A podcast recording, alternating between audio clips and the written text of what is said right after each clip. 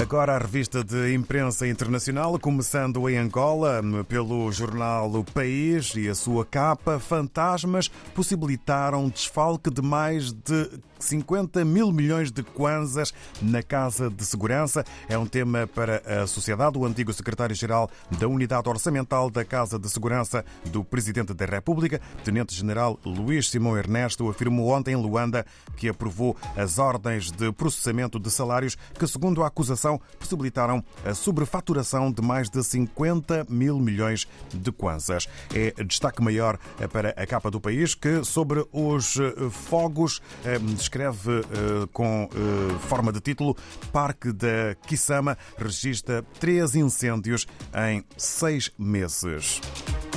Avançamos agora para Cabo Verde e, segundo a agência Infopress, sobre o caso Amadeu Oliveira, o título é Sessão marcada por acusação de testemunha. A procuradora, enquanto defesa, reitera violação de imparcialidade pelo tribunal. É um dos assuntos que marca a imprensa cabo-verdiana de hoje. E esta notícia, este título, Jovem surdo-mudo abre agência de turismo para promover o turismo inclusivo em Cabo Verde.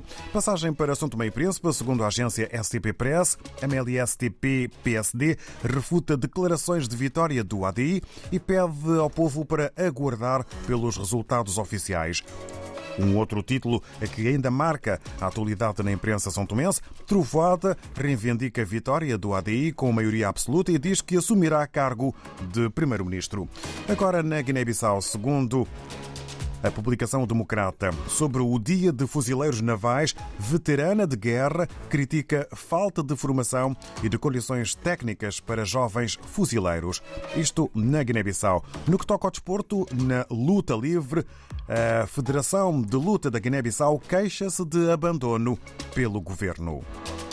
No Brasil, vamos ao encontro do jornal Estadão, que apresenta como título maior Brasil IPEC Lula oscila um ponto para cima e vai a 48%. Bolsonaro mantém 31%. Ciro tem 6% e Tebet 5%. Pesquisa indica possibilidade de vitória do petista no primeiro turno. É o título para a capa do Estadão no Brasil, que ainda sobre as eleições e os momentos maus, polícia apura mortes de bolsonarista e petista em brigas em Santa Catarina e no Ceará. Assim está a atualidade brasileira em direção às eleições que podem significar uma viragem. Regressamos à África e agora com Artur Ricardo estamos na redação do Diário de Moçambique na cidade da Beira. O Jornal Diário de Moçambique destaca na sua edição de hoje os seguintes assuntos. Uh, Moçambique produz uh, a maioria de toda a investigação feita nos países africanos de língua portuguesa em ciências de saúde, segundo um estudo inédito divulgado ontem. Uh, temos ainda a sociedade civil, ou melhor, as organizações da sociedade civil que pretendem, estão-se a movimentar no sentido de travar a aprovação da lei sobre financiamento de organizações sem fins lucrativos. Temos ainda a vacinação de adolescentes contra a Covid-19 que começa hoje na província de Sofala. Uh, ainda temos em destaque uh, a assistência jurídica uh, que beneficia mais de 7 mil cidadãos em situação econômica desfavorecida na cidade de Maputo, e isto durante o primeiro semestre deste ano. E depois temos o desporto, em que no torneio da COSAFA de futebol de praia, Moçambique eh, goleia as Seychelles por 12-2, com olhos, eh, portanto, fixos, fixados nas meias finais.